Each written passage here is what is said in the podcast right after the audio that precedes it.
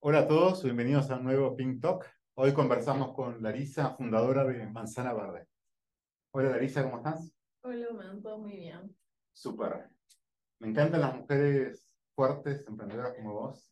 Me gustaría que nos cuentes un poco tu historia, ¿no? ¿Cómo, cómo llega Larisa, ¿no? A, a Manzana, ¿no? ¿Cómo es, ¿Cómo es tu vida? Tal vez consejos para otras mujeres emprendedoras, si te animás. Bueno, va- vamos viendo, vamos, vamos improvisando un poco. Bueno, eh, yo soy Larisa Arias, eh, acabo de cumplir 30 años, un, un cumple muy especial porque hay varias, varias cositas que se vienen a la mente cuando uno va como cerrando etapas. Eh, de profesión soy contadora, eh, tuve una especialización en auditoría financiera. Siempre, bueno, ahora me gusta como contar esa parte porque en el mundo de como startups, de emprendimiento, no hay muchas contadoras y es algo que Me encanta porque los latinos somos muy lineales con estas cosas. Todo, como sabéis, estuve en- estudié, trabajé un poco en Estados Unidos. Ahí es más normal que yo tenía una compañía del máster que era cantante lírica y quería ir a hacer consultoría de estrategia. Acá los latinos como que nos cuesta, hay un montón de gente tal vez que escucha y dice, yo estoy en una carrera no de startup, y acá estás vos, haciendo una startup increíble, ¿no? Sí, total. Yo estudié en la Universidad de Piura, que eso es otra cosa no común en fundadores de startups. Eh, Piura para los que no conocen Perú también. sí, Piura es una ciudad eh, pequeña que da al norte de Perú. Eh, normalmente en Lima, como en la mayoría de países eh, latinoamericanos, todo está en la capital, ¿no? Entonces, eh, yo estudié en la Universidad de Piura, de hecho la incubadora donde pasó Manzana Verde como en sus inicios, es la incubadora de la Universidad de Piura, ¿no? Entonces, y ya luego fue que gracias a unos eventos de networking conocimos a José, el director de Adventures, y así fue como seguimos como dando los siguientes pasos.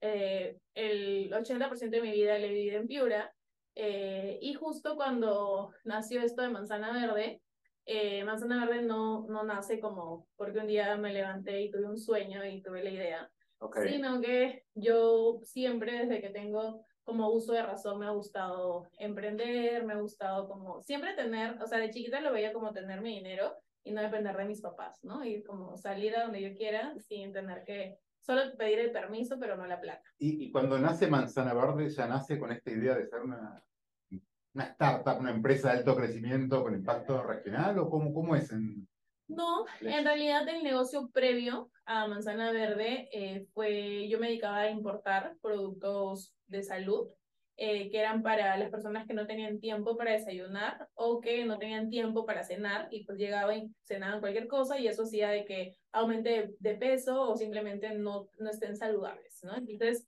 empezamos como importando estos productos y ahí cuando tenía mucha gente que compraba y sobre todo que hacía la recompra, de productos cero baratos, porque los traía de Estados Unidos. Eh, dije, le estoy vendiendo el desayuno y la cena, pero no lo más importante que es el almuerzo. Y era un problema que yo también tenía, ¿no? Entonces, hay varias cosas como se fueron juntando. Eh, antes de Manzana Verde y, y, bueno, siempre a la par de, de las cosas que emprendía, trabajé en auditoría financiera, en KPMG, en Deloitte, entonces creo que soy un mix de una mente... Trabajé un tiempito en Deloitte, así que hay esperanza para todos los consultores. Se Sí. puede hacer algo más que hacer carrera de manager y socio en una... Sí, también ahí puedes descubrir el problema que va a resolver tu futura empresa, sí. Tal cual. Entonces, y en verdad, ¿Cómo descubriste el yo problema? A ver, ¿cómo, cómo te encontraste? problema en, en KPMG, porque mm, yo sí siempre he sido como muy estudiosa, me ha gustado siempre como resaltar, como ser los primeros puestos en la universidad, y eso porque mis papás me inculcaron siempre ser la primera, porque cuando termines la universidad vas a tener trabajo seguro y, y, y ahí como se resuelven tus problemas, ¿no? Entonces, eso hice y en verdad cuando salí a la, salí a la universidad tenía muchas propuestas, pero siempre creo ahora que es diferente soñar estando dentro de la universidad que cuando ya estás en, en el día a día real del trabajo, ¿no? Entonces, lo que sucedió fue que eh, yo sueño con ser mamá, con tener una familia, me gustaría tener muchos hijos. Cada vez que, que lo digo, le bajo un, eh, un número al hijo porque Claro. ya me voy Como achicando. dos. No, no, yo siempre he querido tener cinco, seis. Ahora digo ¿Cuánto le cuatro, a veces digo tres, ¿no? Entonces ahí vamos como bajándole, ¿sí?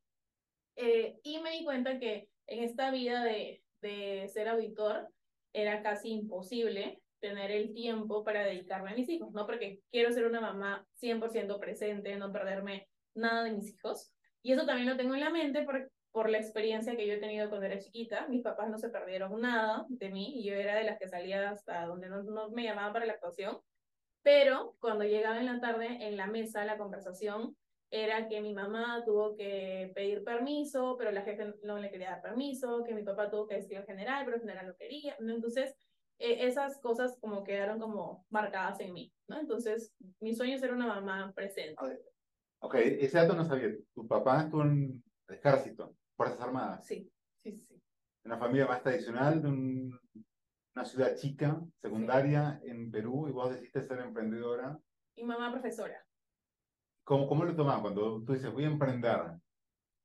Eh, o sea, ellos siempre me han apoyado en todo lo que hacía. De hecho, para no me lo decían, pero creo que yo podía como leer sus mentes. Y algo que, que creo que, que, ellos decían es que estudié mucho para ser emprendedora, ¿no? Entonces veían como el ser emprendedora como algo pequeño, como tener un negocito y ya. Claro. ¿no? Entonces... A, a, a, eso iba, pero siempre te apoyaron. Sí, siempre me apoyaron. Y hoy por hoy, cuando ven que venden... No, mis no sé miles de, ¿no? de, de, de comidas mensuales, ¿cuántos son? Ahorita. ¿100 mil? Ahorita al día estamos entregando 7 mil órdenes. Sí, bastante. Un montón de gente impactan con lo que hacen. Sí, sí, total. Yo amo lo que hacen. Yo, Closer, obviamente, soy inversor en Manzana Verde y adoro lo, lo que hace Larisa, lo que hacen Carlos, lo que hacen todos los que hacen esta empresa fantástica. Sí, entonces eso fue como, a mis papás les tocó un poquito, pero siempre me apoyaron. De hecho, la primera cocina que tuvimos en Manzana Verde fue en el segundo piso de mi casa, en un departamento que mi mamá iba a rentar, ¿no? Iba a recibir como su, la mensualidad todo, y decidió como no hacerlo para dármelo y, y que ahí sea como laboratorio. es, genial. Son mi, una de mis startups, Pulpo Media, cuando abrimos oficina en Argentina, yo venía de vivir en Chile. Entonces yo voy a Argentina y instalé una oficina. No tenía ni domicilio en el país. La oficina es una oficina chiquita que había comprado mi mamá como inversión. Y nos la alquiló a nosotros, a la empresa Pulpo, porque nadie más nos iba a alquilar porque no teníamos historial. Ajá. O sea, ahí están las madres Apoyando. apoyando a sus hijos, hijas emprendedores. Sí, entonces eh, la decisión como de, primero de hacer algo distinto viene por mi experiencia, por mi día a día en, en la firma de auditoría. Eh, yo veí, yo siempre quería, mi primer como objetivo era ser gerente de auditoría, ¿no? Hay como varios carros, pero ese era como mi primer objetivo chévere. Y la gerente de auditoría tenía 38 años, eh, le iba súper bien, tenía el DEPA de sus sueños, un carro muy lindo, pero no tenían tiempo. Entonces, eh, era normal para mí que el domingo nos hagan las uñas en la oficina. Entonces hubo un, un domingo que probablemente se me eliminó el cerebro porque ya veía esto como muy, de manera muy repetida y dije, yo no quiero esta vida. O sea, quiero todo el resultado material, tener un departamento bonito, un carro bonito, pero no quiero como pasarme la de lunes a domingo. Hay tiempo para ir a hacerte las uñas del día que quieras, al lugar que quieras, no Ajá. sirve de mucho, ¿no? Ese número en la cuenta del banco. Sí, entonces ese día eh, yo como fui consciente de eso, que creo que fue un día muy especial porque eh, cuando pasan esas cosas es donde tú decides como cuáles son tus siguientes pasos, ¿no? Entonces... Lo recuerdas, ese sí, momento. sí, sí, sí, lo recuerdo mucho. O sea, domingo, 5 de la tarde, lo tengo como en la cabeza. Eh, entonces... Fue a las 5.55 el número del, del cambio. Entonces, eh, ese fue un momento chévere porque dije, no, eso no significó que el día siguiente renuncié a mi trabajo, ¿no? Pero a partir de ahí sí vino como empezar a que mi mente trabaje en qué Cambio, quiere. Sí, sí, sí, sí.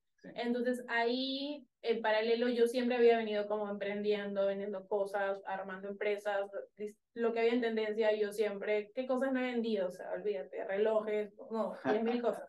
Entonces ahí viene como... Es un super skill eh, vender. A mí me encanta. Yo, yo, lo descubrí más con Mr. Pink, que tiene mucho de vender, vender a los inversionistas que aportan, a los founders que quieran trabajar con vos, venderle a todo el mundo. Sí. Es, es muy importante. A mí, a mí me gusta mucho el tema de ventas y de hecho nunca estudié nada relacionado a ventas. Me sale muy natural y creo que me sale natural porque las cosas que vendo, porque en verdad siento que es como un vendo entre comillas, porque es algo que a mí me ha ayudado, que a mí me ha servido y si a mí me ayudó y me cambió la vida y creo que a ti también va a pasar lo mismo, entonces te lo voy a vender porque quiero que tengas la misma experiencia buena que yo estoy teniendo. 100% de acuerdo. Yo no podría sentirme que vendo en el sentido más coloquial, ¿no? Casi como pesimista de la palabra, ¿no? Yo cuando vendo mi sarpín creo que le hago un favor a alguien para que invierta o para que deje que nosotros invirtamos en ellos, ¿no? Como en el caso de Manzana, porque nos apasiona lo que hacemos. Sí. En ese sentido, fuimos corajudos de buscar lo que nos hace feliz. lo hablábamos antes, antes de prender la cámara, ¿no? De que hay una obligación de buscar la felicidad en la vida. y cuando uno encuentra su camino de felicidad, puede tener impacto mucho más positivo en el mundo y las cosas ser mejor.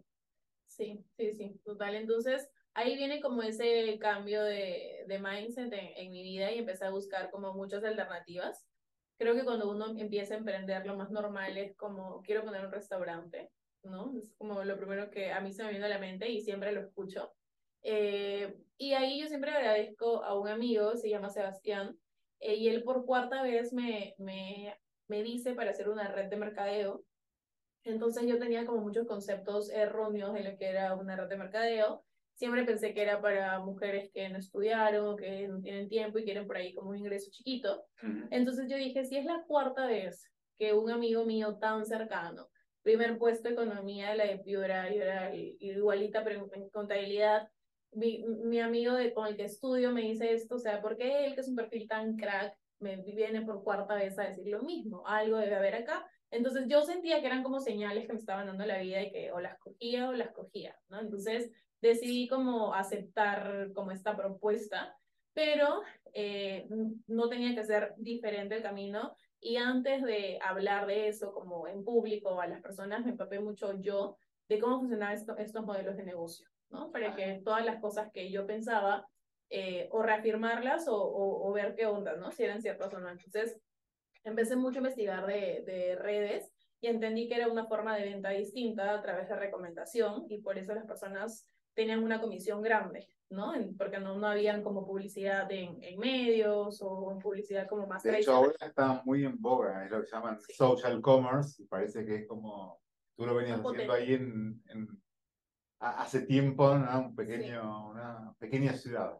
Sí, sí, sí, entonces en este, como en esta experiencia en, en, redes de mercadeo, algo que a mí me impactó mucho fue la educación, mm. eh, como una educación no tradicional, ¿no? Porque en la universidad creo que te forman para ser excelente trabajador, ¿no? Estudias contabilidad y eres el contador de, estudias administración de empresas y eres el administrador de la empresa de alguien más, pero no te enseñan cómo a crear lo, lo tuyo, ¿no? Entonces, aquí en la red yo me pegué mucho al sistema educativo donde a través de libros de educación financiera de Robert Kiyosaki para arriba, te enseñan cómo armar tu propio negocio, independientemente de que sea red o no, ¿no? Entonces, yo me empecé a pegar mucho como esa parte educativa, empecé mucho a trabajar mi mente y fue como medio sin querer, ¿no? Fue como sin querer, pero en verdad era lo que quería en el fondo, pero no era como 100% consciente todavía de eso.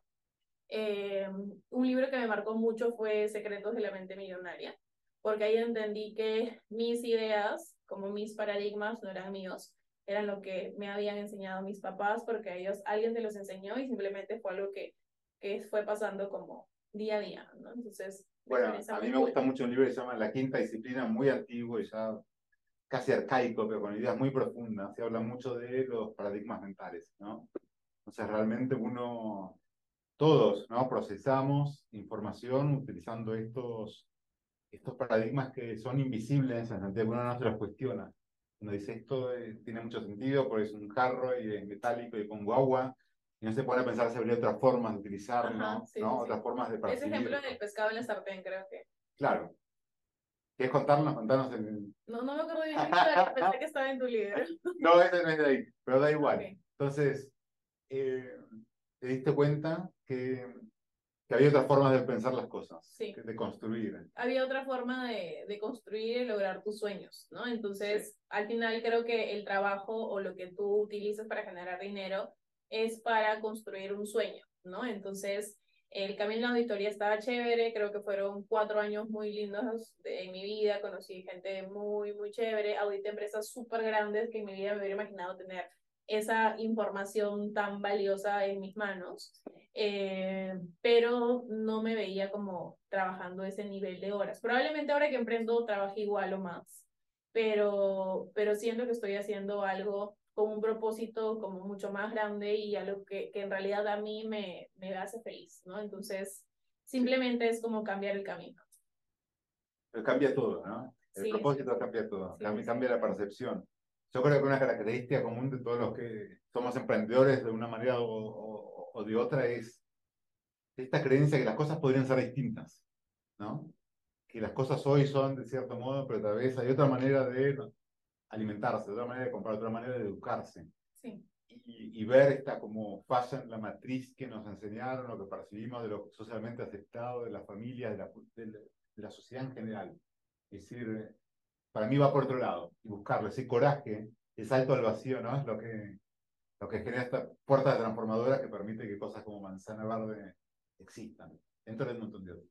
Sí, sí, total. Yo siempre me he preguntado el porqué de las cosas, siempre, siempre, siempre. Es más, tengo una experiencia en la universidad en que una profesora me, me gritó delante de todo el mundo y me dijo, o sea, estoy harta de que me estés preguntando el por qué, o sea, estoy harta, porque siempre me preguntaba, o sea, ¿por qué así? ¿Por qué no puede ser de manera diferente, no? Es lo mismo con manzana verde, o sea, porque una persona para sentirse sana tiene que comer solo pollo a la plancha con sal y lechuga, o sea, ¿por qué no puede comer una comida normal y sentirse igual de sana? Porque esa comida tiene X y Z diferente a, a una comida parecida y ya está, ¿no? O sea, es como, no sé, fue parte como de repente de cómo me criaron y de las cosas que fui como experimentando, ¿no? Pero no me gusta quedarme con que la taza es blanca y es blanca, ¿no? Siempre me gusta como un poquito más allá y ahí es donde creo que el cerebro empieza a trabajar y salen ideas chéveres, ¿no? Como la de manzana, que más o menos así nació.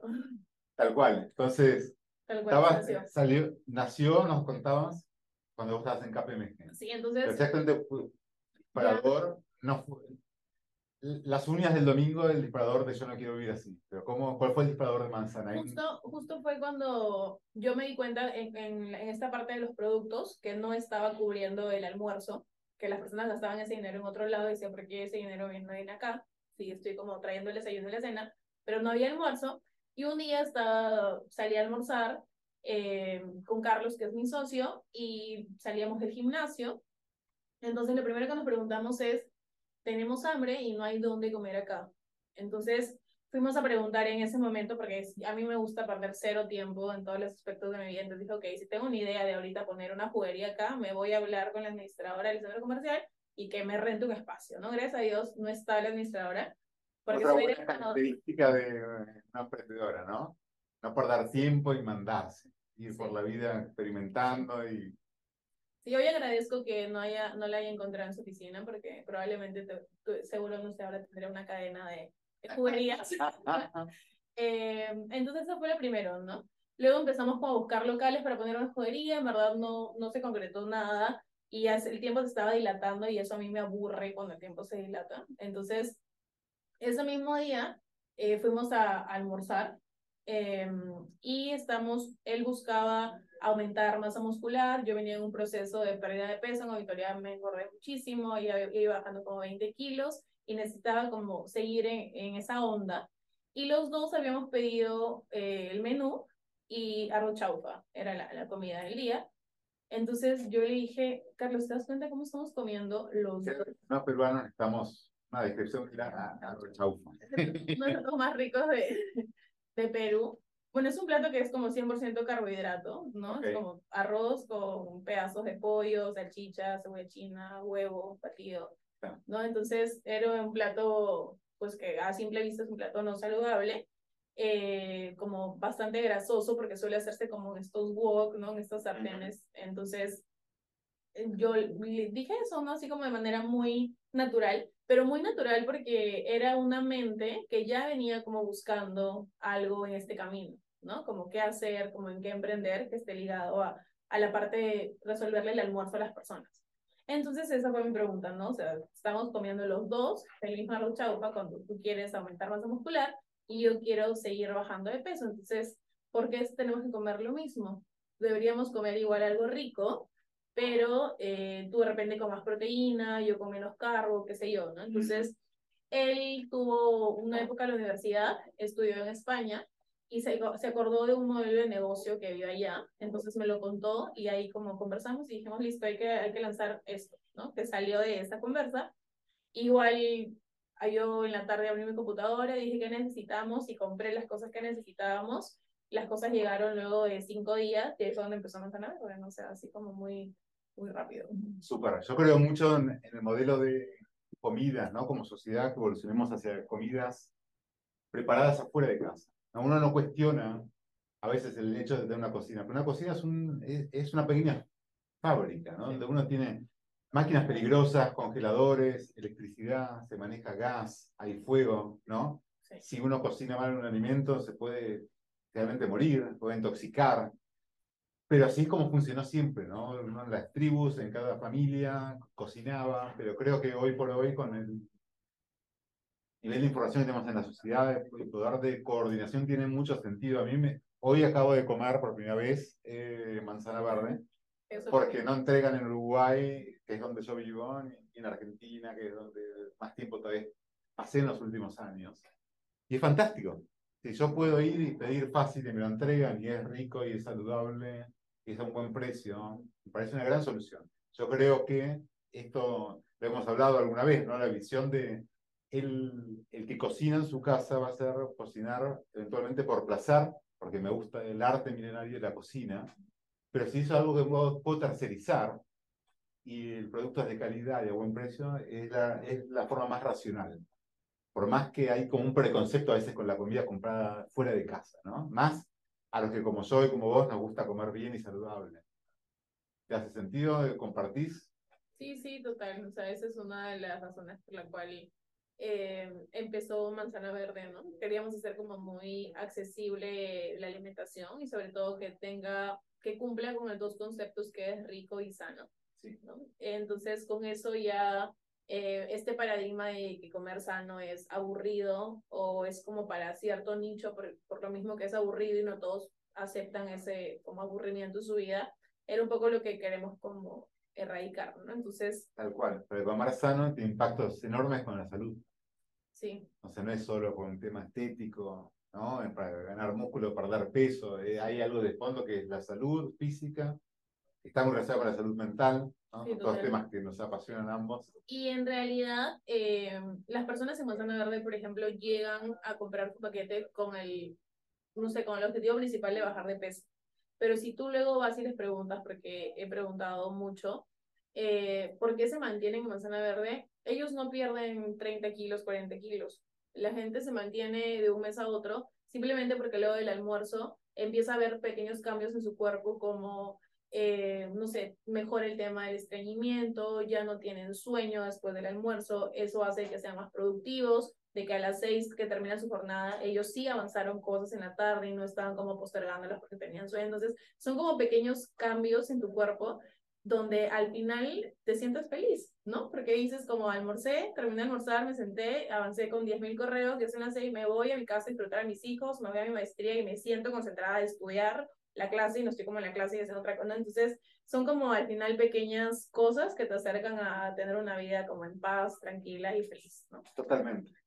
Porque a veces nos olvidamos, pero la maquinaria biológica que tenemos es la misma de hace un millón de años. Entonces, las comidas ultraprocesadas, un montón de las comidas modernas que el ritmo de vida se nos lleva a comer, no funcionan. Nuestros cuerpos no están preparados para eso, no las procesamos bien, tienen todas estas consecuencias que vos decís.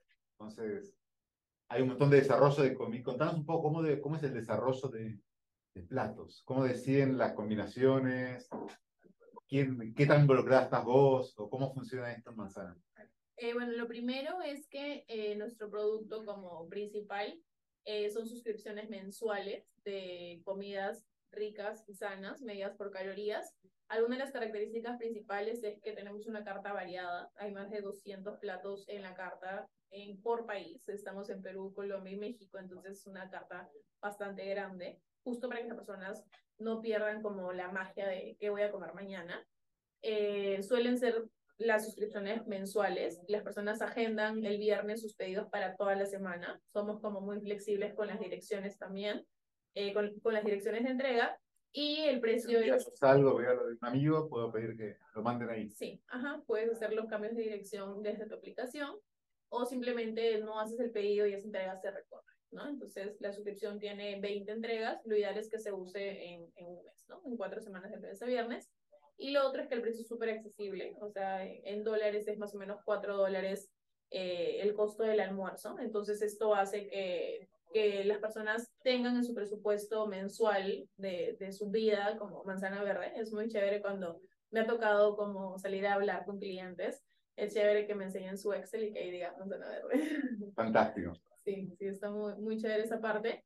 Eh, pero nosotros no cocinamos, sino nos salíamos con restaurantes de terceros, que son como nuestros partners, Sí. eh, y les proveemos de nuestra tecnología, que la hemos desarrollado in-house, luego de, de ahí varias cositas que ya te contaré, y eh, en tres semanas ellos están listos para producir 200 platos al día. Esto, eh, cara al restaurante, es una oferta súper buena, porque los restaurantes suelen atender pues a la una de la tarde, que es la hora de la comida, pero antes tienen horas muertas, entonces nosotros trabajamos manzana verde en esas horas y para ellos es como muy rentable y es un pedido de mil platos a la semana, ¿no? Que no es que sea tan usual. Entonces al mes ellos entregan cuatro mil platos y es un negocio por volumen, ¿no? ¿Y el, quién decide qué platos las recetas, ¿no? El diseño de las recetas y qué, qué producir. Y me gustaría también que me cuentes cómo cada, los, los clientes, en definitiva, eligen eh, qué platos quieren comer, digamos. Ustedes les, los van recomendando, utilizan alguna tecnología propia para eso, yo voy, agarro y quiero esto. Tenemos dos opciones. La primera es que tú puedas tener en automático tus pedidos. Entonces, cuando pones esa opción de automático, eh, te hacen algunas preguntas de tus gustos y en base a tus gustos te programan tus pedidos para la semana. Eso es lo que haría yo, que me gusta la sorpresa, ¿no? Y por Sí. eso pueden, pueden dar feedback, decir, este no me gustó Sí. mucho, entonces... Entonces, en base a eso te hacen como siempre los pedidos. Y la otra opción es que eh, siempre los viernes vas a encontrar la carta de la siguiente semana, entonces tú puedes elegir qué pedir, ¿no? Entonces ahí vas a ver los ingredientes, la cantidad, las calorías y todo lo que trae el plato. Eh, siempre tenemos una opción de pollo, carne y otra que puede ser de pescado o vegetariana, depende de, eh, de los gustos de, de cada persona, pero el plato que elijas va a ir en las calorías que necesitas, ¿no? Yo, por ejemplo, almuerzo 600 calorías, pero si una persona eh, es un poco más pequeña que yo, necesita menos calorías, va a ser de 400 calorías, pero si hay otra persona que hace un ejercicio intenso, su plato va a ser de 800 calorías, entonces al final el mismo, no sé, las mismas albóndigas que hemos comido hoy pueden ir en ese tamaño, en un tamaño más pequeño, un tamaño más grande, dependiendo de la persona. Entonces, Fantástico, me, me encanta la idea de pensar que es la porción que te viene bien a ti. Entonces tú ya sabes, tengo un plato y, y, y eso es, ¿no? Eso es la cantidad de proteína que necesitas, la cantidad de, de grasas o, de- o- o- o según los, los objetivos que uno tenga, ¿no? sí, sí. Porque puede ser como el caso de Carlos, Carlos quería generar masa muscular y tú estabas buscando bajar peso en ese Sí. momento. Igual nuestros ahora mismo nuestros platos son de tamaños distintos, ¿no? Él siempre le toca el tamaño más grande y a mí el tamaño intermedio, ¿no? Entonces va a depender de los datos y el objetivo que cada uno marque en la aplicación. Sí, eso es bueno, porque es mejor pedirse uno grande, un tamaño que uno ya sabe el tamaño que es, que tener que pedir dos chicos, que tal vez están haciendo como un grande y medio, ¿no? Sí, sí, sí. Eso también es algo que las personas valoran porque cuando almuerzan, están con, o sea, sienten que comen la cantidad que es. No tienen que estar preocupados, o sea, no, dejo esto, dejo lo de acá, esto sí me lo como y esto no, ¿no? Entonces comen tranquilos Y no hay desperdicio. y no hay desperdicio. Ajá. Súper. Lo mismo de los desperdicios pasa con los restaurantes, porque ellos eh, normalmente, pues, si comparamos esto con otras aplicaciones, eh, te van llegando pedidos, ¿no? Como va sonando la tablet a medida que van llegando los pedidos, entonces tú tienes ahí como ciertas cosas listas, pero puede ser que salga todo y puede ser que no. En Manzana Verde, tú sabes cuánto vas a entregar cada día, entonces en realidad es 0.5% de desperdicio por error humano, pero es cero desperdicio, ¿no? Y esa previsión le permite a- al restaurante cocinar más en batch, ¿no? Me imagino, Sí. saben que tienen que hacer 300 de estos platos. Sí, y eso lo hemos logrado eh, por el ecosistema de aplicaciones que hemos podido desarrollar. ¿no? Contanos, contanos de... Yo conozco, pero contarle a la gente a ver cómo hacen lo que se puede, ¿no? Control de calidad, cómo manejan esta operación. El gran cuestionamiento que a veces hay contra FoodTech en modelos más de Dark Kitchens es cómo uno hace el control de calidad. Sí, eh, bueno, para el control de calidad hay como dos aspectos. Uno es la parte de la tecnología y otra es la parte humana. Tenemos eh, en la parte como física, tenemos una persona que es un supervisor de manzana verde en cada restaurante, que va como cuatro horas al día a ver estas partes claves del proceso. Eh, y es la persona que se encarga de entregar los pedidos a, a, los repartidores, ¿no? O sea, la función principal es ver que todo esté bien respecto a la calidad de los insumos que estén usando.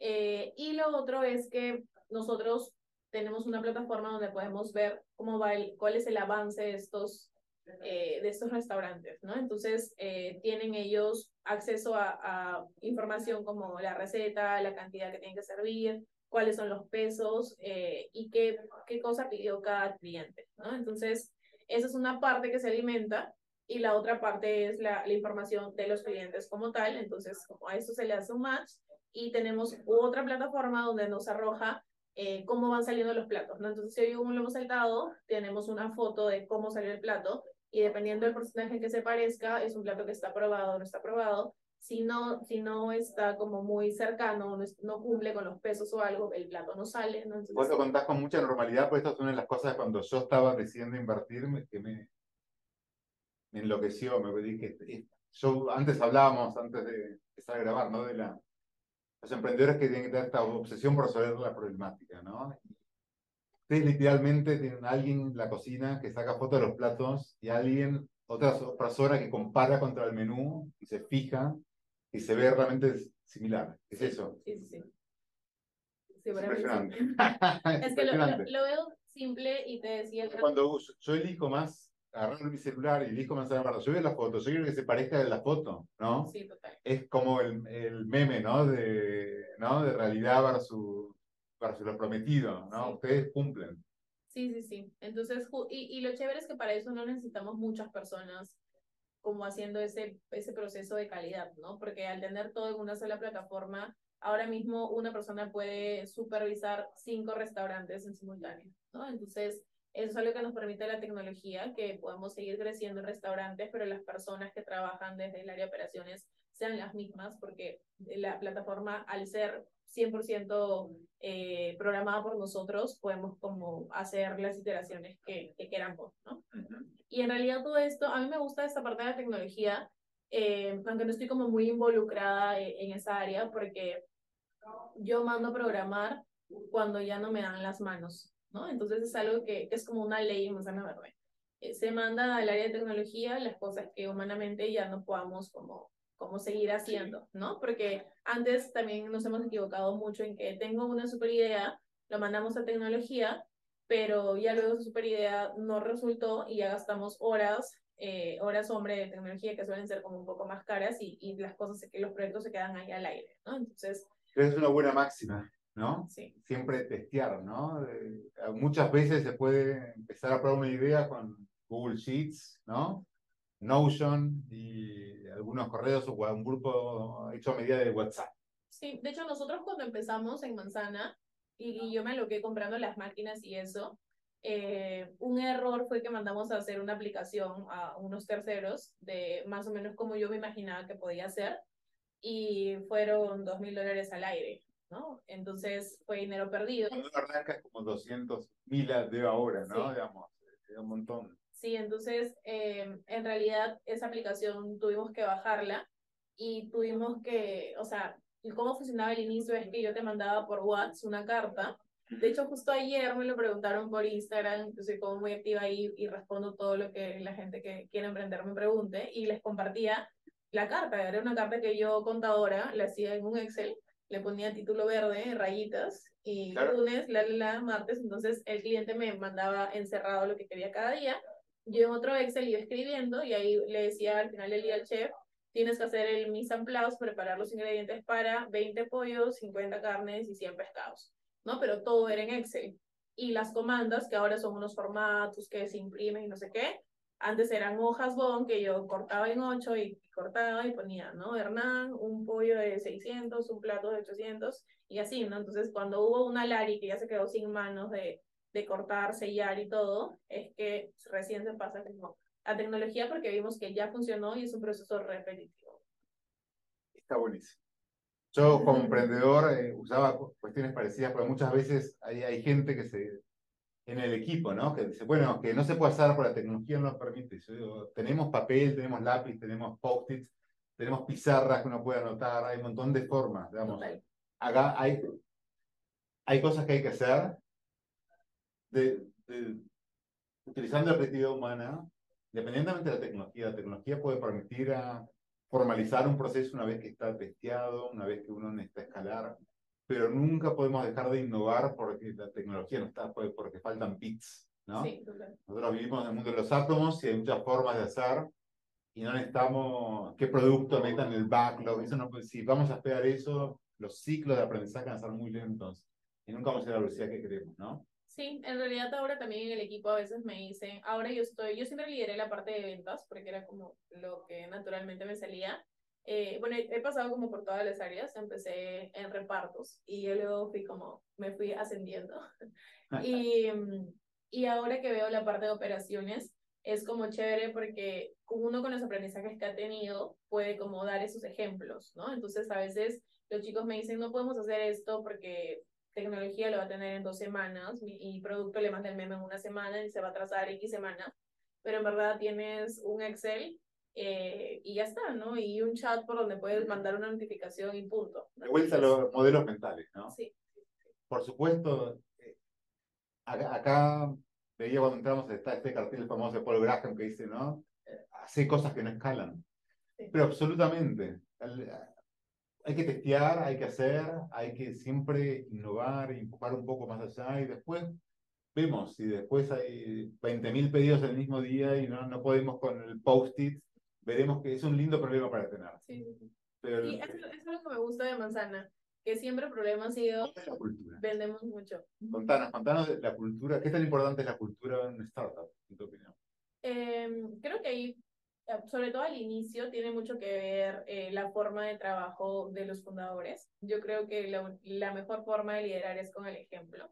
Entonces yo sí puedo como apostar lo que tengan que apostar y, y, yo sí puedo decir que el primer equipo de Manzana Verde, el primer equipo de 30 personas que formamos, eran personas, son personas porque algunos todavía se mantienen, más del 50%, muy, o sea, muy trabajadores, ¿no? muy de no pararse hasta que esté el objetivo listo hasta que lleguemos a las metas, ¿no? Entonces, por ejemplo, ahora eh, en ventas, cuando son los días de cierre, no es novedad quedarnos hasta las 12 de la noche conectados para nosotros.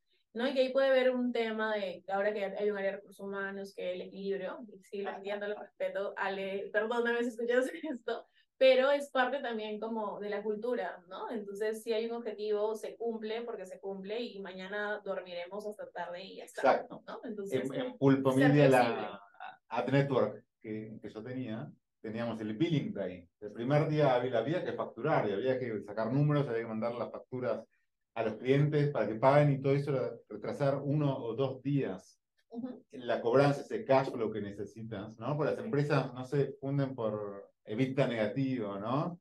Se funden cuando te sin caja. Entonces, todo lo que uno puede hacer para mejorar ese, capital de trabajo fundamental. Y, y, sí, la cultura está en tomarlo como un ritual, como algo que se hace, que después se compensa. Después te quieres tomar un día libre, te tomas el día cuando quieres.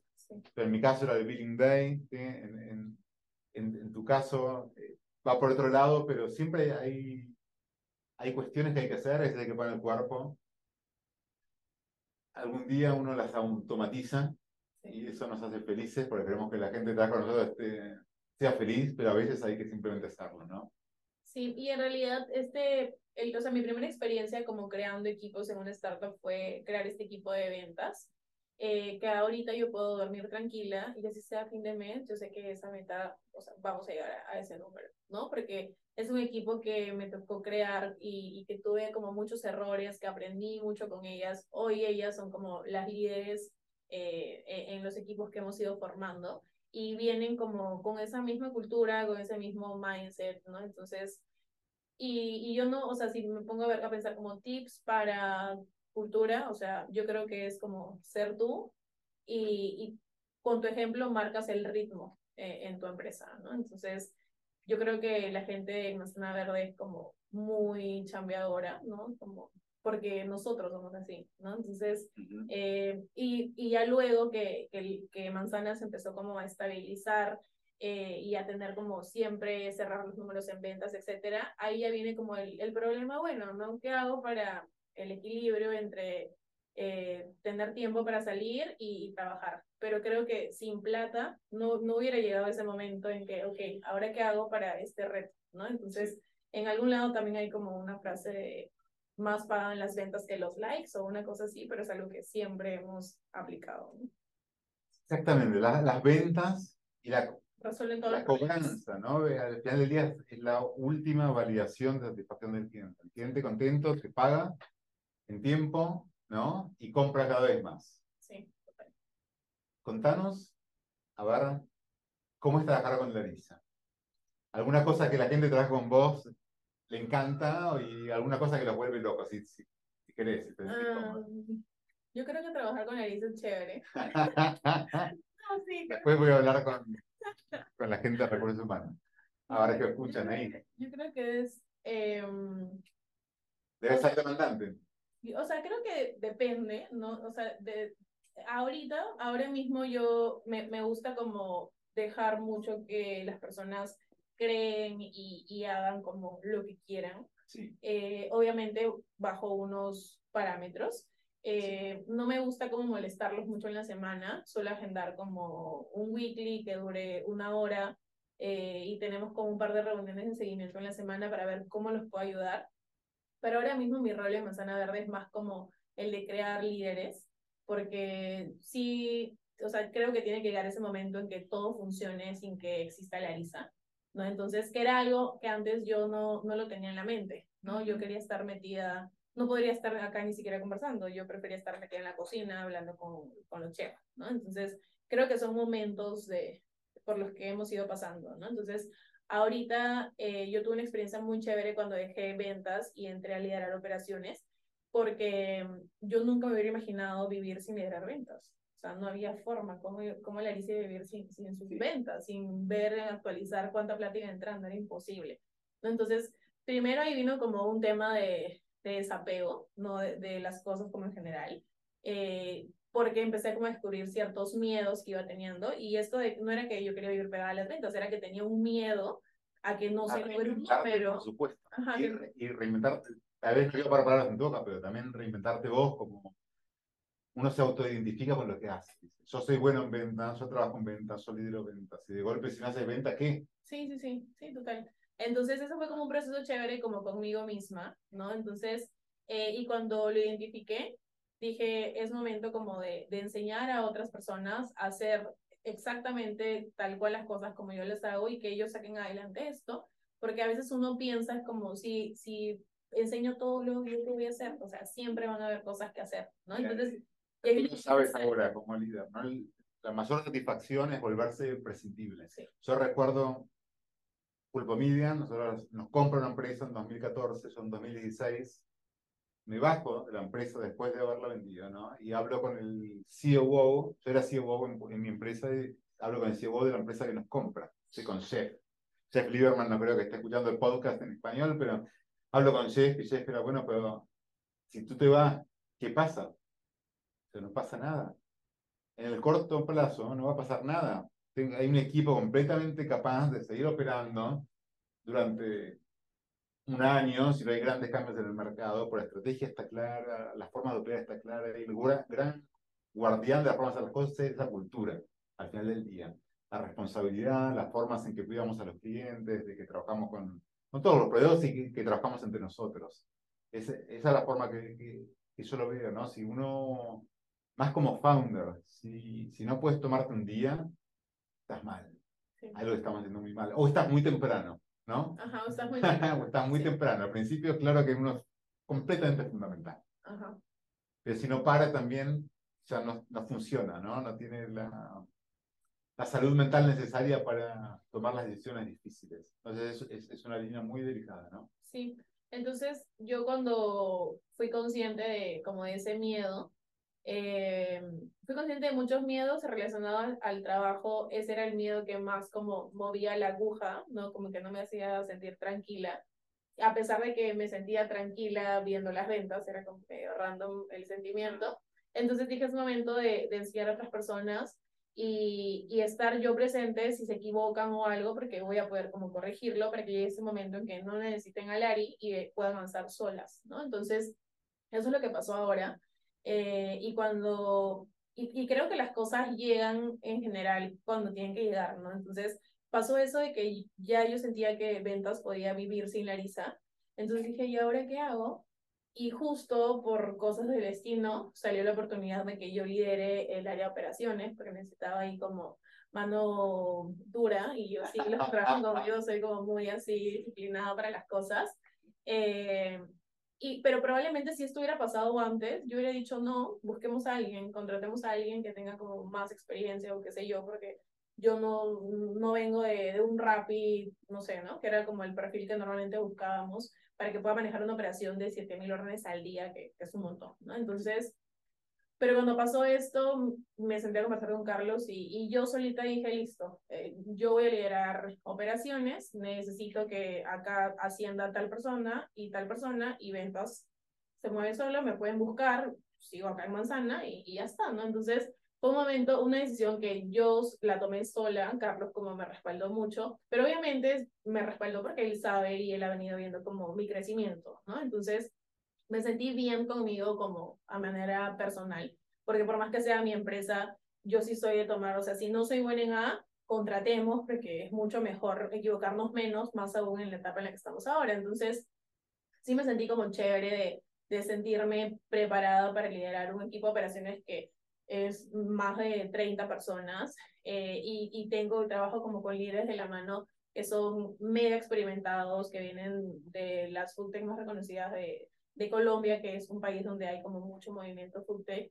Entonces, eh, creo que ese... producto B2C, eh, es muy difícil construir una reputación, ¿no?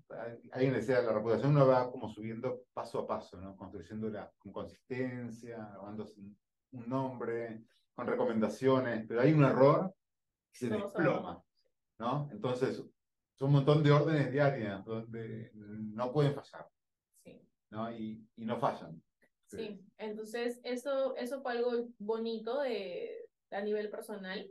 Y ya luego a nivel profesional empecé como a ordenar, a ordenar ahí la, la casa, ¿no? Entonces, mis metas, si mis metas en venta eran altísimas, que a mí siempre me gusta poner una, una meta que la vea y sienta miedo de no lograrla y decir, a ver, ¿qué tengo que hacer? Me siento a pensar qué hago para llegar a ese bendito número, ¿no? Entonces, la meta en operación es como muy parecida, o sea, la meta de incidencias es 0.5%, o sea, el 0.5% de las órdenes de 7000, que no sé cuánto es el número seguro, eh, tiene que puedes llegar con error, ¿no? Entonces, eh, para el, la industria en la que estamos es un porcentaje de error súper, súper, súper bajo, ¿no? Entonces, eh, poner como ese tipo de metas y, y también ahí sentí que toda mi experiencia en ventas me servía muchísimo porque es diferente. Y normalmente los perfiles que habían liderado Manzana Verde en operaciones eran 100% operaciones. Entonces, al ser un perfil yo que conocía mucho al cliente, entonces ya sé cuál es la solución acá y, mi decisión no es como cuidando como mi operación, sino estando como en el centro y viendo qué es lo mejor para mi cliente y para tener una operación saludable. Parto una analogía que a mí me gusta mucho de las metas. Yo creo mucho en, la importancia de poner metas como para el desarrollo personal y profesional. ¿no? La meta tiene que ser como una banda elástica. Si una banda elástica que genera tensión entre lo que es la situación actual y la situación deseada, futura. Entonces, ¿qué pasa? Si uno, la meta es demasiado grande, la banda se rompe y uno se frustra uno y frustra a la persona que está liderando. Y eso es muy, muy peligroso para una organización. Si la meta y la situación actual están muy fácil, no motiva. Y, y lo que pasa y el riesgo es que uno se queda con fomenta una cultura donde la gente más mediocre se queda y los que quieren realmente ser como rockstars y dar lo mejor y estar exigidos se aburren y se van. Entonces, este balance donde uno pone la atención justa y eso es, es un arte que uno va aprendiendo. No, no hay fórmulas, o si hay fórmulas yo no la conozco. ¿sí? Pero el poder de las metas es transformador. Sí. Tiene que ver con estos modelos, ¿no? De creer que se puede hacer algo radicalmente distinto. Alguien, de, alguien de industria te podría haber dicho, Lari, no se puede apuntar a menos de 5%, porque trabajé en tal restaurante y esa es la tasa de error que tienen los mejores chefs. ¿No? Y, Entonces, hay peligro a veces en los grandes expertos. Sí, Ahí sí. me gusta, me encanta tu cambio de ventas, operación, porque el experto está a veces muy anclado en la forma tradicional de hacer las cosas. Sí, total. ¿Por qué no nos das, si te parece, unos consejos? Sé que emprender es siempre difícil. Emprender siendo mujer debe ser mucho más difícil. Sí. No lo sé yo, por supuesto, en forma directa, pero sí he trabajado con mi esposa, gran eh, emprendedora, gran líder. Sé que no es fácil. Contanos tal vez algún consejo para otras emprendedoras que puedan estar escuchando.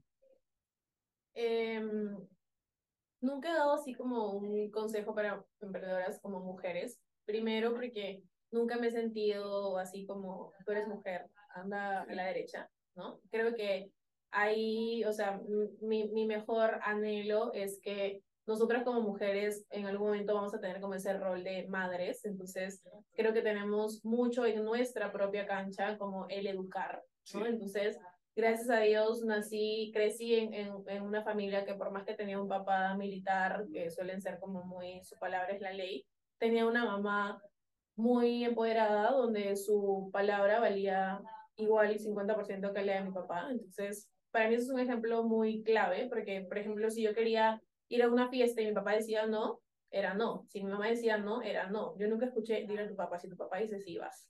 Que para mí eso es, o sea, ahí nace todo, ¿no? Creo que ahí... Eso es bastante único, de, que, que tuviste esa suerte, ¿no? Pero hay muchas mujeres que las crían como para tomar pocos riesgos, Sí, sí, tienes que ser perfecta, no te puedes equivocar, ¿no? Sí, por eso creo que, que eso es como algo que, que nosotras como mujeres tenemos que cambiar, que solamente está en nuestras manos independientemente de cómo nos educaron. ¿no? Sí. Entonces, de, de cómo nos toca educar a, a esas nuevas generaciones que van a venir, ¿no? Donde en un mundo donde la mujer y el hombre es igual, lloran igual, ríen igual y todo igual, ¿no? Entonces, Sí. eh, he tenido un par de experiencias, dos experiencias nada más como en este mundo de emprender, eh, eh, tener una startup, eh, en que me han dicho como, tú no porque eres mujer, donde más que me he sentido mal, creo que ese no era mi sentimiento, sino era como de sorpresa, de, o sea, es en serio que tú teniendo mi edad, 30 años, estando como en el mismo mundo, me digas eso. Es delirante. Es como, Y, y sucede. sí, como que se me pone la piel de gallina, ¿no? Entonces, Sí. pero yo suelo como ignorar esos comentarios, o sea, desperdicio cero energía en gente así. Eh, han sido simplemente dos veces que, que me ha sucedido y tengo esas personas como retachadas de, de mi mapa, como no existen. Sí. Eh, porque para mí detrás de eso hay como, no sé, como valores y, y muchas otras cosas más, ¿no? Entonces, eh, y luego tuve una experiencia, de hecho, con un trabajador, cuando nos tocó abrir México, la persona que se mudó de, del país fui yo. Entonces, llegar a, a otro país eh, que tiene como este, esta premisa de México ser como machistas, Sí. yo como siempre me he creído, es más, hasta a veces me he creído más que los hombres que también están mal. Eh, entonces yo llegué como muy normal, ¿no? Entonces, eh, este, esta persona que contratamos justo para el área de operaciones, cuando yo le hacía el onboarding, él no entendía nada de lo que yo le explicaba. Eh, y siempre pedía una llamada con Carlos por Zoom, en ese tiempo Zoom era pues nadie lo usaba, Para asegurarse. porque decía que a mí no me entendía cuando los dos estábamos enseñando lo mismo.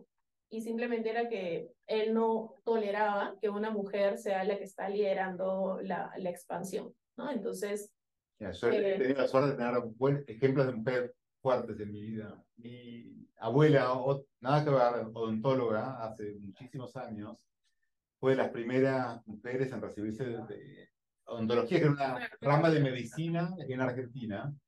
Y me, era radióloga, ni siquiera es que esa- extraía dientes, nada, pero me contó varias veces que se le han escapado pacientes. Le acompañé a alguien a la sala decir, bueno, espéreme por aquí, ahora vengo, y volvía y se había ido, porque el hombre dijo, no, no quería. es una mujer, es un peligro. Claro. Imagínate lo absurdo y pensar que hoy por hoy un emprendedor de 30 años tenga ideas que se asemejen a esto que te estoy hablando que debe haber sido hace 60 años. Es, eh, es penoso, pero hay, eh, está bueno hablarlo y hay, hay que Sí. cambiarlo. Sí, sí, sí, total.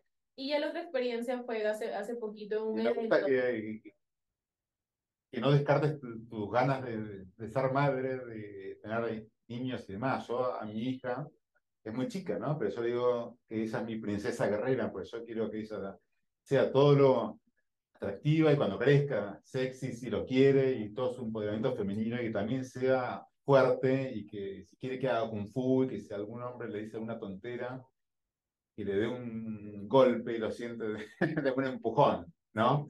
Creo que no son antagónicas las cosas. Uno puede tener lo mejor y lo más femenino con la misma fortaleza que puede tener cualquiera, ¿sí? Sí, total. Y esa fue como una experiencia que tuve con, con esta persona. Obviamente duró solo tres semanas, las cosas claras. Por supuesto. Eh, sí, no había forma de trabajar con, con, un perfil así, ¿no? Porque eso por más feedback que uno dé, pues ya es una creencia. No, es, muy base. Sí. Muy base. Y lo otro fue hace poquito en un evento donde me presentaron como fundadora de Manzana Verde, como en una conversación. Estos chicos, tres chicos me minimizaron, pero así como horrible. Y luego de, del panel que hablé y todo, ya cuando sales y la gente te pide fotos, consejos, etcétera, ahí se acercaron a mí como en, con otro, en otro, no sé, como con otro mood, ¿no? Muy distinto al anterior. Ah, sí, es que nunca te habíamos escuchado hablar y no sé qué. O sea, no, acá no tiene nada que ver si tú hablas bien o no hablas bien. Es lo que asumieron de entrada. Sí, lo que asumieron de entrada porque habían, conocían a, a mi socio, ¿no? Entonces es como, bueno, ahí como en comentarios que más o menos, simplemente creo que es un tema de, de cómo crecieron ellos y los respeto, me da un poquito de, de, pena que a estas alturas hayan como gente así, pero de ahí no es que, que generen algo, algo en mí, ¿no? Entonces yo siempre me he creído muy capaz, igual o más capaz que, que un hombre o que una mujer en, en lograr algo, ¿no? Entonces mi principal como consejo es eduquemos bien a, la, a las generaciones que vienen porque nosotros somos quienes lo vamos a traer al mundo, ¿no? Sí, creo que el mundo mejoró mucho en eso. Yo lo veo eh, y me da mucha ilusión en mis hijos. Yo cuando hablo con mi, una nena de 5, una nena de 10, cuando hablamos de temas de género, por ejemplo, ellos no entienden ni siquiera cuál es el problema. No entienden, les cuesta entender cómo puede ser que alguien opine distinto de otra persona por ser mujer o por ser hombre. Yo he ido a ver al que era el sitio de Pulpomida en California, eh, Michael, es eh, gay, casado con, eh, con Mike, ¿sí? son Michael y Mike, ellos adoptaron una niña y yo he ido con mis hijos a la casa de ellos a cenar normalmente y ni me preguntaron que, por qué aquí hay dos papás. Para ellos es normal. Era Michael, el que Eh, o, la, o, la, o, la, hija, la que tiene dos papás, es completamente normal. Entonces son, son creo, nada, eh, arrastres culturales que venimos trayendo y que nos estamos sacando de encima. Estamos en esta transición, hay que sacárselo de encima, hay que hablar del tema, hay que decir que no cuando alguien dice estas tonteras. Sí, y creo que esto no va a ser un problema ya en, en, en 10 o, o 20 años. La Isa es un orgullo ser inversor en Manzana de Barda y trabajar con vos, conocerte en persona, porque hace ya año y medio, más o menos, que, que trabajamos juntos. Me, gustaría, me gusta creer que trabajo de una manera con ustedes, desde mi lugar, y no nos habíamos, no habíamos tenido el placer de vernos en persona. Así que gracias por, por estar acá. Gracias, a todos. Ha sido un placer gigante. Gracias, gracias a ti por todo. Chao, chao.